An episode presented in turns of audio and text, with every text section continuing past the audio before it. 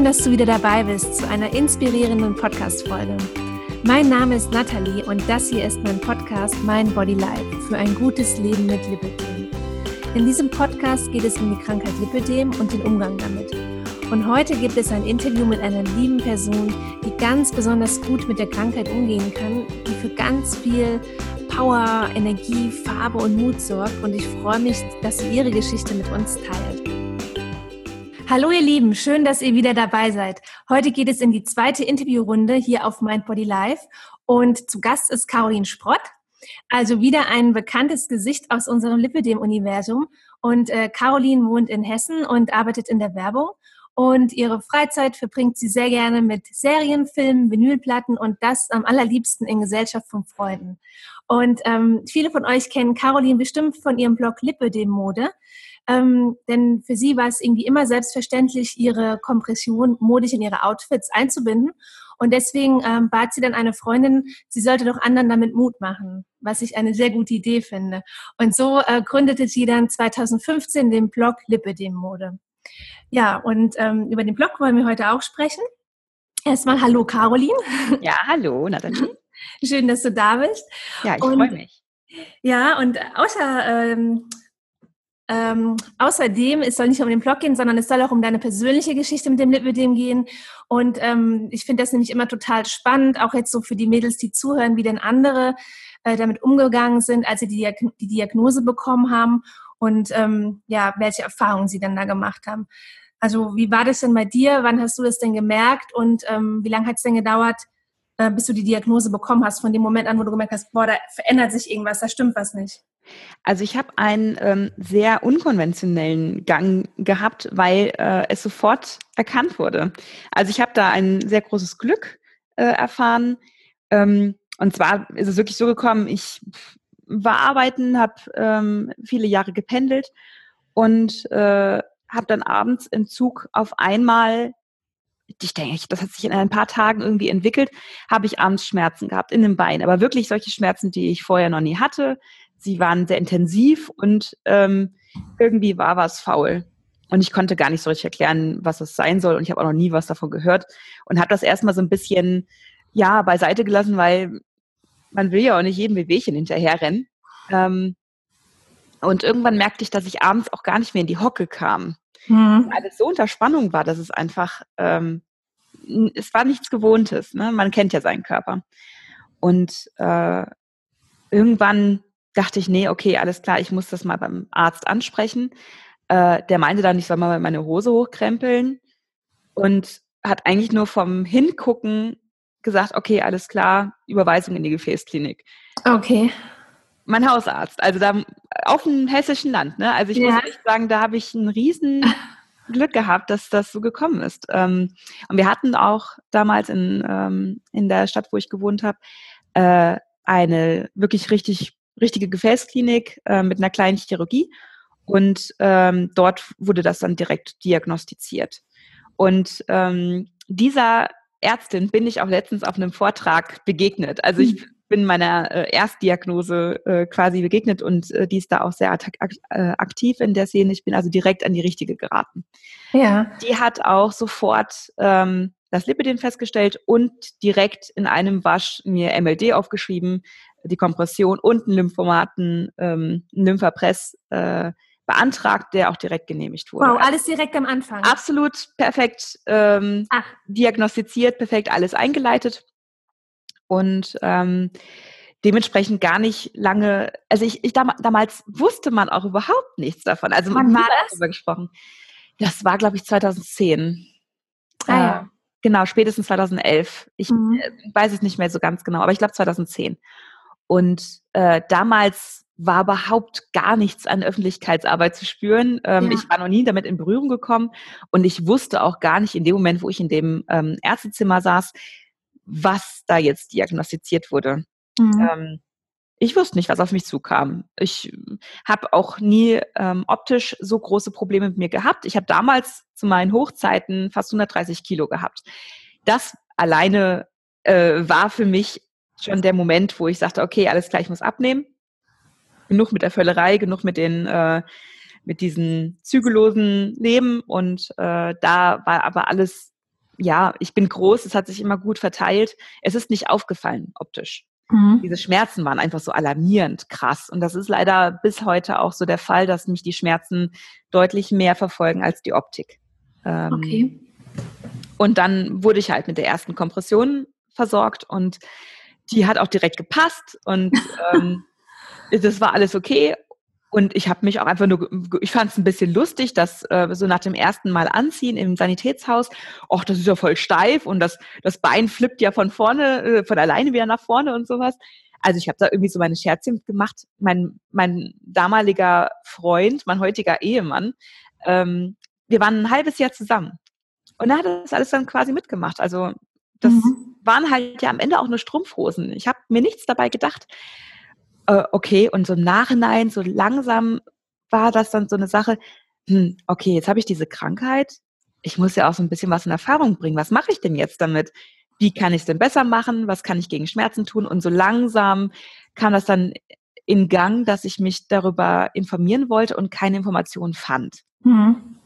Äh, und das war dann auch der Moment, wo ich anfing, in Facebook in Gruppen einzusteigen und mir da dann die Infos zu holen und quasi mit anderen Betroffenen mir die Infos zu erarbeiten.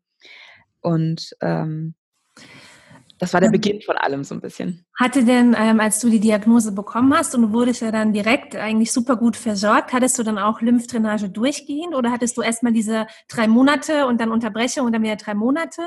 Ich hatte am Anfang äh, das gar nicht wahrnehmen können, weil ich, wie besagt, schon, äh, wie ich vorhin gesagt habe, schon ähm, äh, gependelt bin. Ich war wirklich vier Stunden oh. am Tag unterwegs. Okay, ja, das, das heißt, ich integrieren. konnte morgens nicht gehen, ich konnte abends nicht gehen. Mhm. ich wusste nicht, wie ich es machen sollte, also hatte ich am Anfang gar keine Lymphdrainage. Äh, ich weiß nicht genau, ob es damit zusammenhängt, dass es so dramatisch schlechter wurde oder nicht. Ähm, ich habe das Gefühl, es hängt mit gar nichts zusammen bei mir das ist irgendwie einfach Pech. Also okay. Also ich habe hab schon immer äh, seit der Diagnose immer irgendwie drastische Verläufe. Äh, also ich habe das, glaube ich, innerhalb von ja innerhalb von fünf Jahren war ich wirklich so weit, dass ich äh, kaum noch Auto fahren konnte, obwohl ich in der Zeit 30 Kilo abgenommen habe. Mhm. Also es hat absolut, ich habe keinen Einfluss auf die Schmerzen. Also solche Schmerzen hast du dann? Ja, das ist auch so ein bisschen äh, bis heute dann so ein bisschen das Damoklesschwert, was über mir schwebt. Das ist, ich werde sie nicht so richtig los. Mhm.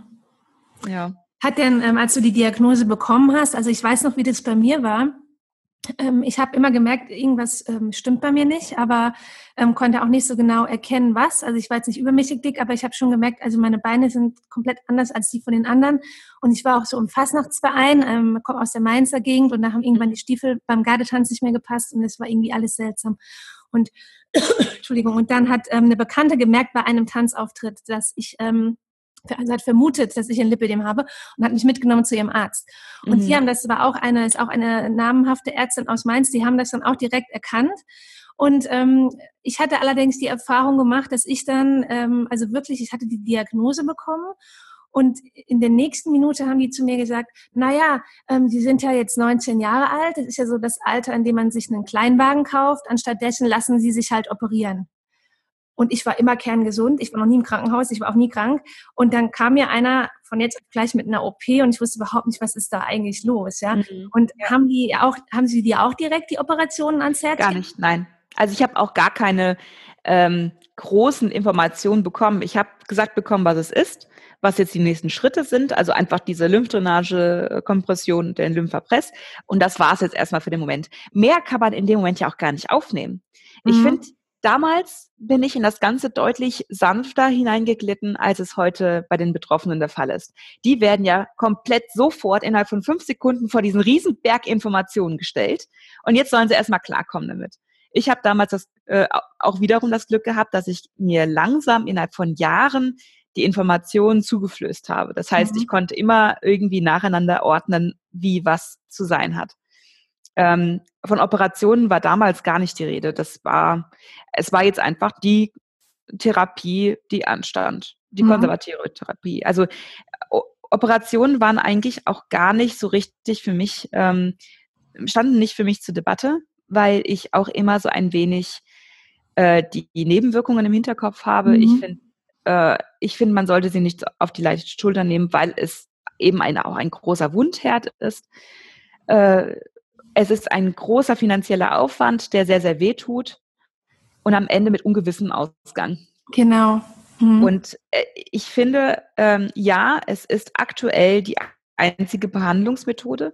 Ich hoffe aber, dass wir bald irgendwelche anderen Methoden erfahren, weil diese Operation finde ich ähm, irgendwie eine diffuse Sache. Ja. Also ich finde ich finde gut, dass wir sie haben, weil sie immer noch Linderung bringen. Aber es ist nicht der Weisheit letzter Schluss und das stört mich an der ganzen Sache. Ja. Ich finde es gut, dass, dass es das gibt, aber es stellt mich nicht zufrieden. Es ist nicht für mich die Weisheit. Es, ähm, ja, es geht mir genauso. Und ich kann auch nicht ja, über meinen Schatten springen, das zu tun.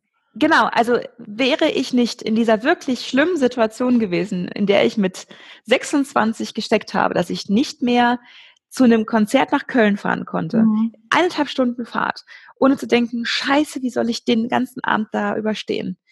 Ähm, und nach einer Dreiviertelstunde im Auto denkt, nee, ich muss meiner Freundin sagen, und ich bin kein, ich bin Mitte 20, ich muss meiner Freundin sagen, bitte kurz am, an der Raststätte bitte mal halten, ich muss zehn Minuten stehen. Ich muss mal ganz kurz meine Beine durchstrecken. Und dann, ja. den, äh, wie viele Heulkrämpfe ich in dem Auto hatte, weil ich dachte, das kann nicht wahr sein. Ich kann keinen Zug fahren, nichts ohne diese Schmerzen. Und die, du hast ja auch irgendwann nichts anderes mehr im Kopf und als diese Angst vor den Schmerzen. Mhm. Ähm, und ich, ich finde es interessant, ähm, wenn jetzt diese, die, die Forschung so langsam so kleine Schritte macht, dass jetzt zum Beispiel Mitochondrien äh, überprüft werden und ja. andere Ansätze, die nicht, also die OPs sind nur ähm, äh, ja Verhinderung von Verschlechterung. Äh, und, und am Ende weißt du nicht, ob das zwei Jahre gut geht oder acht Jahre oder zehn Jahre. Das, das macht mich nicht glücklich. Ich, ich, ja, also ich habe ja auch schon von so hinterher zu rennen von Leuten gehört, die danach ähm, total zufrieden waren, wie jetzt zum Beispiel Liana, die ist total mhm. zufrieden.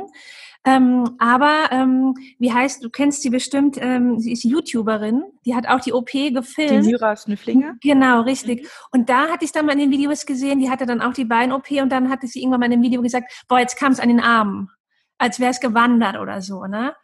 Ja, ähm, dieser, diesen Ansatz von dem Wandern finde ich ein bisschen, ja, finde ich unglücklich äh, gelöst, weil es eigentlich, ja, äh, wandern kann es nicht. Es ist ja eine generelle Fettverteilungsstörung. Mhm. Ähm, die Fettzellen mutieren. Das heißt, potenziell, wenn man es mal überspitzt nennt, könnte jede Fettzelle mutieren. Wandern kann da nichts. Ich meine, unsere Zellen wandern nirgendwo hin, äh, außer die Blutkörperchen. Ähm, oder Muskelfasern, die sich aufbauen oder sowas. Aber Wandern finde ich halt immer so schwierig. Ähm, ich finde auch immer, also ich, ich, mir ist es wichtig, immer ein wenig die Wissenschaft in den Vordergrund zu stellen und das, was wir wissen, in den Vordergrund zu stellen, als, ähm, weiß nicht, nur alles auf Erfahrungen basieren zu lassen. Also auch dieses, ähm, jetzt hat es an den Beinen, ähm, jetzt ist es an den Beinen wegoperiert worden, jetzt habe ich es am Bauch. Ja. Naja, vielleicht, also ich meine, tut es weh? Am, ja, das ist doch sehr umstritten, ob man am Bauch ein Lipödem haben kann, oder? Richtig, genau. Also ich finde, ähm, äh, es ist klar diagnostiziert, dass Lipödem wehtut. Lipödem ist immer mit Schmerzen verbunden. Das ist für mich der Indikator. Ist es nicht mit Schmerzen verbunden, könnte es eine Lipohypotrophie sein, muss aber nicht. Ich meine, mhm. wir haben jetzt auch nicht 99 Prozent Lipödemfett in uns. Ne? Also ich habe schon so viele Menschen jetzt äh, kennengelernt, ähm, die erfolgreich abnehmen konnten, trotz der Krankheit. Äh, und ich finde, man, man, man kann jetzt nicht alles damit erklären.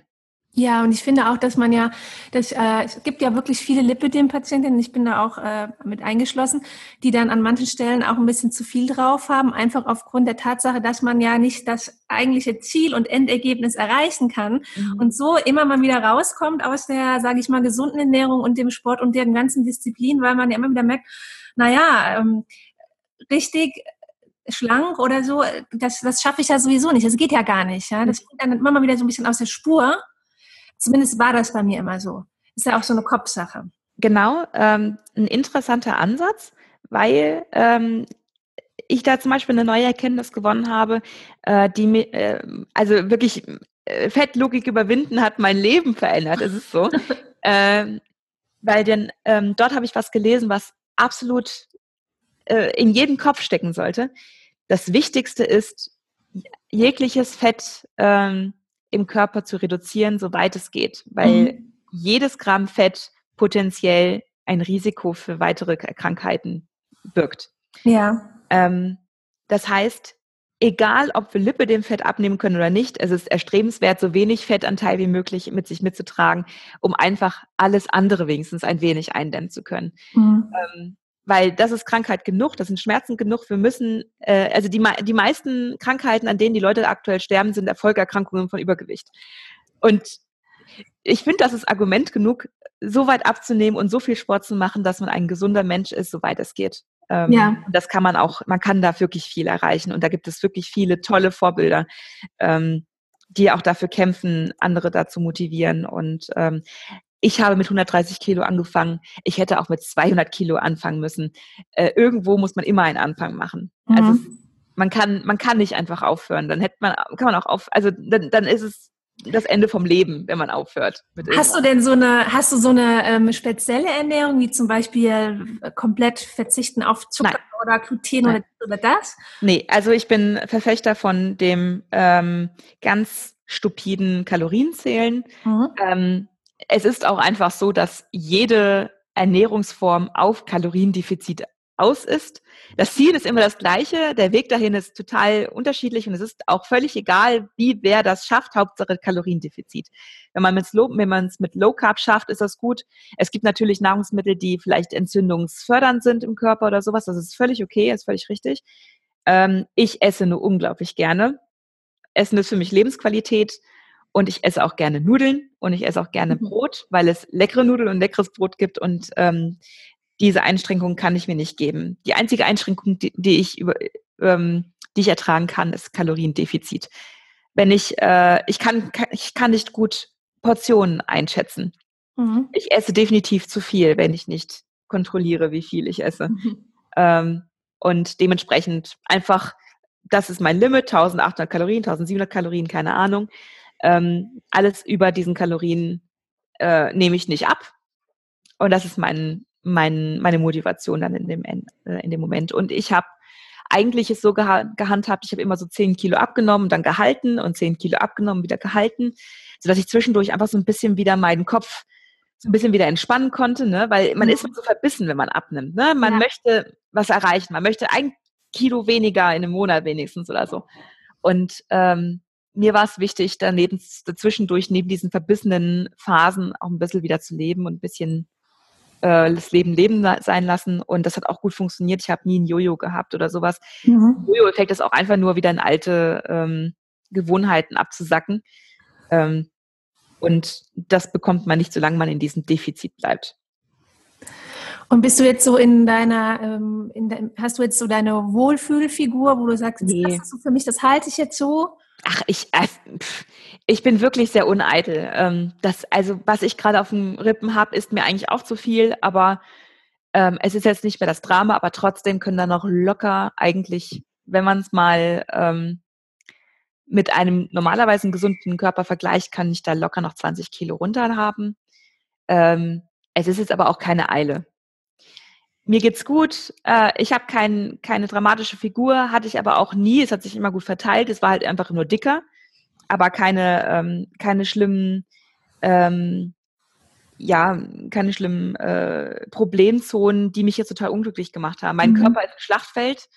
Er sieht aus, als hätte ich 30 Kilo abgenommen. Also es ist schön, es ist schön, ja. Pff. Es ist mir egal, wie er da aussieht. Ähm, es ist mein Körper, der hat viel mitgemacht. Das wäre ähm, es wäre schon ein Kunststück, wenn er diese Geschichten nicht erzählen würde. Aber damit komme ich klar, das ist mir egal. Das, ähm, der wird auch nicht mehr knackiger und schöner, das ist auch wurscht. Also solange, ähm, weiß nicht, solange ich beweglich bin, ist alles gut. Aber du äh, dekorierst ihn ja mit wunderbarer Mode. Mhm.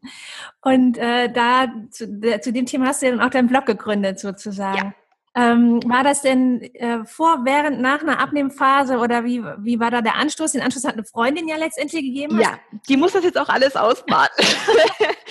ähm, mein Anstoß war wirklich nur sie, weil ich wusste äh, von vornherein, dass das eigentlich meine Kraft übersteigt.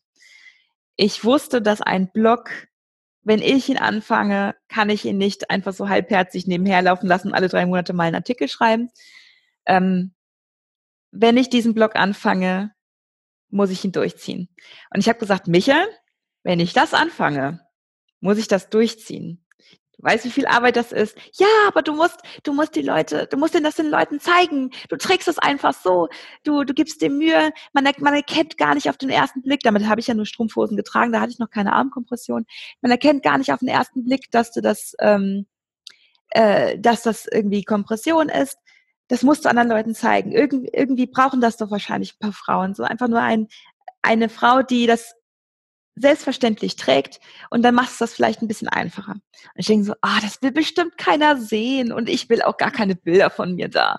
Und am Anfang habe ich auch nur Bilder so ohne Kopf gemacht, weil ich doch gar nicht, ich wollte auch gar nicht im Vordergrund sein. Das war mir alles, ach Gott, wie, wie ich kam mir so doof vor. Ich ziehe doch nur Sachen an und oh, das ist, nee, das war mir irgendwie, das war mir fern, dass also das normalerweise, genau, normalerweise sind doch Modeblogger irgendwie davon überzeugt, dass ihr Style gesehen werden muss oder dass sie mhm. kreativ sind oder sowas. Ich ziehe einfach nur Sachen an, wo ich denke, ja, so macht das alles Sinn. Ne? Ich bin Gestalter, ich, das ist meine Arbeit, das ist mein Job, Sachen schön zu machen.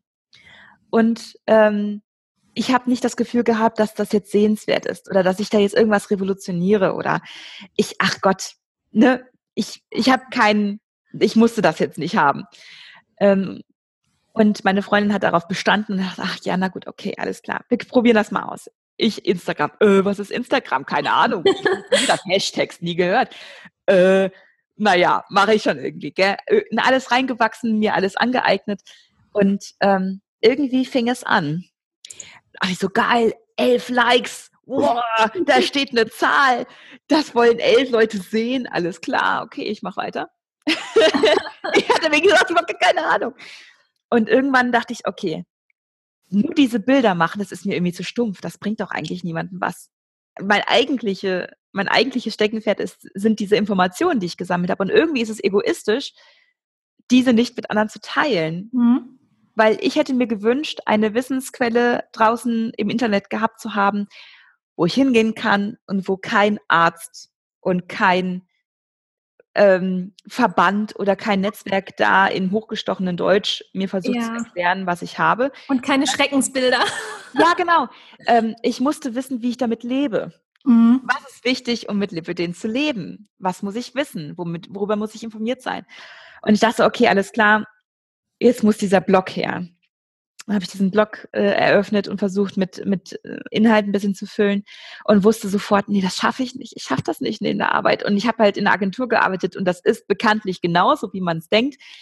Äh, viel Arbeit. Mhm. Und das nebenher noch zu wuppen, habe ich nicht alleine geschafft. Also habe ich geguckt, ähm, mir ein paar Mädels aus den Gruppen zusammengesucht, ähm, die mir irgendwie schon immer sympathisch waren und ins Herz gewachsen sind. Und äh, so ist dann die Truppe entstanden die alle wirklich freiwillig und mit Spaß an der Sache sind und jeder ungezwungen und je nach Zeit ähm, da einfach mit mir dieses Projekt gestalten. Ne? Und ähm, ohne die würde das auch überhaupt nicht existieren. Ich würde das nicht schaffen alleine.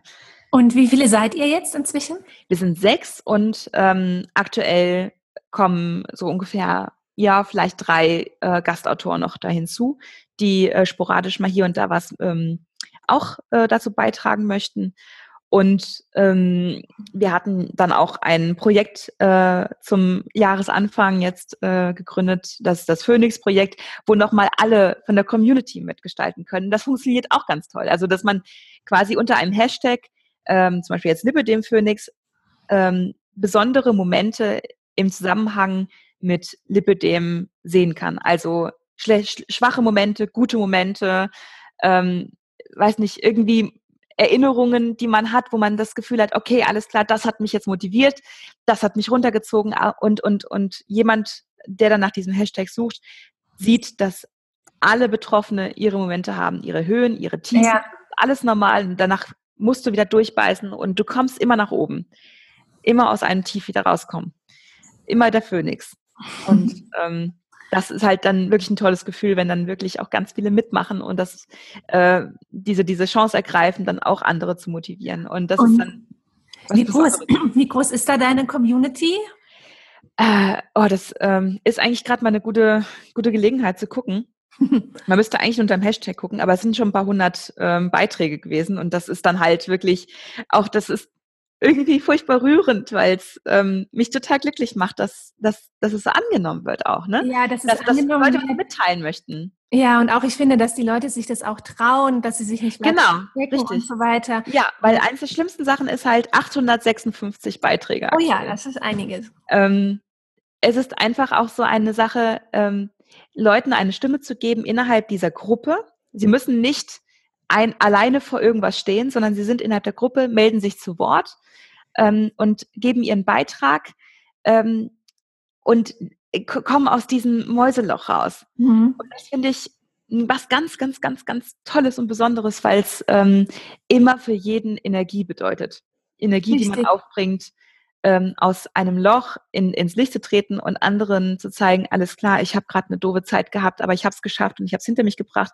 Du warst daran schuld, du warst daran schuld. Ihr habt das alle zusammen mit mir geschafft und du schaffst es auch. Und wir haben alle Momente und danach kommen wieder gute. Und ähm, das ist mehr, als man sich wünschen kann für. Ja, und es gibt dem Ganzen auch, finde ich, so ein bisschen Normalität. Also, dass man sich Ja. nicht so fühlt wie äh, ich bin anders. Und Genau, ich Ja. finde es ich find's immer schwierig, wenn ich jetzt solche ähm, Influencer und ach, Impresser und wie sie alle heißen jetzt, ähm, sehe, die den perfekten Körper haben, die perfekte Ernährung, den perfekten Arbeitsablauf, den perfekten Alltagsablauf. Die haben alles gepreppt, alles getan, Workout jeden Tag fünf Stunden. Und das ist alles realitätsfern. Ähm, das Leben einer Lipidem-Betroffenen ist natürlich genauso vielseitig wie jedes andere auch. Aber es gibt diese Momente, die nur Betroffene kennen. Mhm. Dieses abends die Armkompression abrupfen. gell? absolut, ja. Oh, abwerfen, zack. Eine Lösung, ja. Ja, genau. Ähm, dieser Moment, ich bin im, im Schwimmbad, klar, meine Dellen sieht man, I don't care. Deal Mhm. with it, ja. Ähm, ich ich habe letztens einen Beitrag gesehen, da war ich auch total gerührt und dachte so, ja, genau, go for it, girl. Ähm, ein, eine Frau, die gesagt hat, hier, ich, meine Beine sind ein Schlachtfeld. Ich scheiß drauf. Ich habe jetzt eine gute Zeit mit meiner Tochter im Schwimmbad. Ja. Da können sie gucken, wie sie wollen. Ich habe diesen Moment mit meiner Tochter. Und den kann mir gerade keiner nehmen. Auch kein blöder Blick oder sowas. Und das ist halt genau das, was andere Frauen sehen müssen. Diesen Moment, die, er, er hat noch viel ausgeprägtere Beine und das ist in dem Moment einfach nicht wichtig. Ja, das ähm, finde ich ein total schönes Beispiel. Und ich habe auch, ich bin auch so mit Schwimmbad und See und ach nee, und lieber morgens, wenn nur die, die Senioren da sind und ich springe schnell rein und schnell wieder in mein Handtuch und Mhm. raus und schnell wieder weg. Ne? Länger halte ich mich da nicht auf und schon mal gar nicht schlage ich da mit irgendwelchen Freunden auf. So, und dann war ich jetzt, äh, vor, vor kurzer Zeit habe ich das wieder so gemacht. Ich war in Österreich, habe meine Oma besucht, war morgens wieder meine schnelle Runde schwimmen. Und dann sollte ich auf einen kleinen Jungen aufpassen. Und dann haben wir gesagt, naja, wir gehen ins Schwimmbad. Und dann dachte ich mir, naja, ich stelle mich dann an den Rand, ne? Mhm. Der schwimmt. Und dann hat er aber gesagt, ja, kommst du mit mir schwimmen und Wasserpistole und dies und das. Und ich habe es überhaupt nicht übers Herz gebracht zu sagen, ja, nee, ich kann nicht, weil guck mal, ähm, weil das Kind hat sich halt einfach überhaupt nicht dafür interessiert, das wollte Ja, Spaß genau. haben. Ja, Und dann habe ich mich einfach mal darauf eingelassen und habe das gemacht, ganz normal. Ne? Und danach habe ich wirklich gedacht, ach krass, guck mal, was du eigentlich verpasst. Weil ja, du immer dich zurücknimmst in diesen Dingen, ja? Ja, ich weiß, also ich, ich kann es immer verstehen, dass es eine Überwindung ist. Und ja, es ist Überwindung und es ist viel Arbeit, dahin zu kommen, ähm, diese Perspektive zu erreichen. Ähm, aber es ist immer es wert. Und es ist wirklich, ich, ich habe voll, vollstes Verständnis, wenn man noch nicht so weit ist. Aber es sind diese kleinen Schritte, die man machen muss. Man muss sich selbst herausfordern. Ähm, man wird auch nicht zur Sportskanone von 0 auf 100. Gell? Äh, ich ich habe zum Beispiel nach der Reha, ich habe eine Reha äh, gemacht 2014 und ähm, nach dieser Reha habe ich gesagt, so, sagte Freundin Micha, wir gehen jetzt joggen. Was? Wir können nicht joggen. Doch, wir versuchen jetzt zu joggen. Scheiß drauf. Wir machen das jetzt. Wir brauchen Bewegung. Und ich habe bei 1,7 Kilometer angefangen. War stolz wie Bolle. Ne? Ich habe 1,7 Kilometer durchgejoggt, 21 Minuten gebraucht, ist egal. Ähm, und heute bin ich bei 10. Zehn Kilometer. Ja, 10 Kilometer. Mhm. Ähm, und kann auch noch mal 12 werden. Äh, und irgendwann möchte ich einen Halbmarathon schaffen. Und vielleicht schaffe ich irgendwann einen Marathon. Egal. Egal, wie lange das dauert. Und wenn ich 40 bin, wenn ich 50 bin, scheiß der Hund drauf. Ähm, ich, ich weiß, dass diese kleinen Schritte zählen. Ja. Und wenn man bei 1,7 Kilometer anfängt und wenn man bei 500 Meter anfängt, ist es egal. Schritte zählen. Und jeder Schritt in die richtige Richtung ist ein Schritt in die richtige Richtung. Wie jedes Gramm, das man verliert. Ein Gramm weniger ist ein Gramm weniger. Mhm. Ähm, zu dem Thema habt ihr doch jetzt auch eine so eine kleine Initiative gegründet, oder? Die Lippe dem Kämpferin, da macht ihr doch auch zusammen. Ja, genau. Nehmt ihr an so ja. Sportevents teil und so. Das hat einen riesen Spaß gemacht. Ähm, da ähm, die Anna Clemens hat das gegründet, die ähm, hat aufgerufen zu einem zehn Freunde Triathlon. Und ich dachte mir so, ach du, oh Gott, Triathlon. Ist ein kleiner Triathlon, ist ein Zehntel Ironman. Okay, alles klar. Kriegt man irgendwie hin, ja. Aber es war wirklich, also es war wirklich Kraftprobe. Das, äh, selbst für mich trainierten Menschen war das schon eine harte Nuss. Ähm, vor allem, weil ich auch in voller Montur ähm, damit teilgenommen habe. Also wirklich mit Armkompression und Beinkompression. Und das war, ähm, ich bin völlig über mich hinausgewachsen. Ich habe was getan, was ich nie getan hätte. Aber wir waren zehn Lipidem Betroffene, die das durchgezogen haben, die das im Team gemacht haben, die für eine Sache gestanden haben, dass jeder das schaffen kann, egal mit welcher Ausprägung. Wir hatten auch größere Ausprägungen dabei. Und das war eine Schwarzkanone, das ist unfassbar. Die macht bei jeder Veranstaltung mit, die ist immer dabei. Und du denkst doch echt, das kann doch nicht wahr sein. Irgendwas muss sie doch mal demotivieren. Ne, die zieht das richtig durch. Und ich finde das so motivierend und begeisternd. Und ähm, äh, Lipidem ist keine ähm, ist, ist nicht das Ende vom Leben. Das, es ist scheiße und es, es ist wirklich noch mehr Arbeit und, aber es lohnt sich immer, das Ganze ähm, trotzdem anzugehen und Lipidem nicht ähm, zu einem Vorhängeschloss fürs Leben zu machen. Mhm. Ist, das ist ganz wichtig, ja. Wichtig, also, wie du es gesagt hast, man verpasst einfach mhm, ganz man viel. Man verpasst ganz viel. Was man aber gar nicht verpassen muss, also das, ähm, man legt es sich ja selbst auf so ein bisschen. Ne? Klar, manche Sachen ähm, gehen nicht, aufgrund von Schmerzen geht manches mhm. dann halt einfach nicht. Aber ein ganzen, ein Großteil, ich denke, dass viele dazu tendieren, dass sie sich das irgendwie selbst verbieten. Ja, mhm. es ist, ja, wie gesagt, es ist aber auch immer ein Kraftaufwand. Ähm, aus diesen aus diesem Ich kann nicht rauszukommen. Mhm. Äh, ich habe irgendwann angefangen und ich habe gewusst, dass ich nicht joggen kann. Und ich wusste, dass ich eigentlich nicht viel Sport machen kann. Ich bin eigentlich, ich bin eigentlich gerne ein sportlicher Mensch gewesen, aber ich dachte, ich kann nicht mehr wegen dem Übergewicht. Ähm, und wenn man einmal aufhört, ich kann nicht so sagen und es einfach mal ausprobiert, merkt man, wie viel man eigentlich kann. Zum Beispiel in den Kletterwald gehen oder sowas. Also natürlich haben meine Beine gezittert und das war ein riesen Kraftaufwand, das zu machen. Aber am Ende hat das total Spaß gemacht. Und da ich so, ach, mhm. egal, Hauptsache ich habe es gemacht. Ich war oben in den Bäumen. Ähm, sich einfach diese Grenzen bewusst ähm, nicht mehr machen oder diese Grenzen bewusst aufzubrechen und einfach sagen, weißt du was, egal, machen wir. Wird furchtbar, ich werde schwitzen wie Sau, machen wir. Egal. Ist jetzt egal. Ich, ich muss es einfach machen. Jetzt genauso wie ähm, äh, diese Sache mit dem, mit dem Blog und mit dem Team. Und das hat sich alles ja ganz furchtbar krass entwickelt. Und das ist ja alles völlig verrückt. Äh, und jeden Tag muss ich mich kneifen, dass das alles irgendwie so geklappt hat und dass, dass Leute das lesen wollen. Ähm, und jetzt fange ich an, Vorträge zu halten. Und äh, genau das Gleiche denke ich da auch oh Gott, das will doch eigentlich keiner hören. Ich, Gott, ich kann das nicht, ich bin viel zu aufgeregt. Ach, weißt du was? Egal, ich mach's einfach.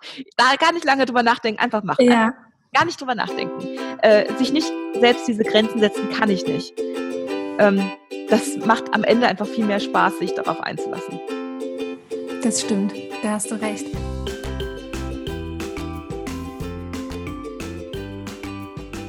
Ich hoffe sehr, dass dir das Interview gefallen hat und du ganz viel für dich mitnehmen konntest und dass es dir den Mut gegeben hat, das Beste aus dir herauszuholen und dass es dir aber auch gleichzeitig das Gefühl gegeben hat, dass es wichtig ist, den Moment zu leben und einfach nur du selbst zu sein.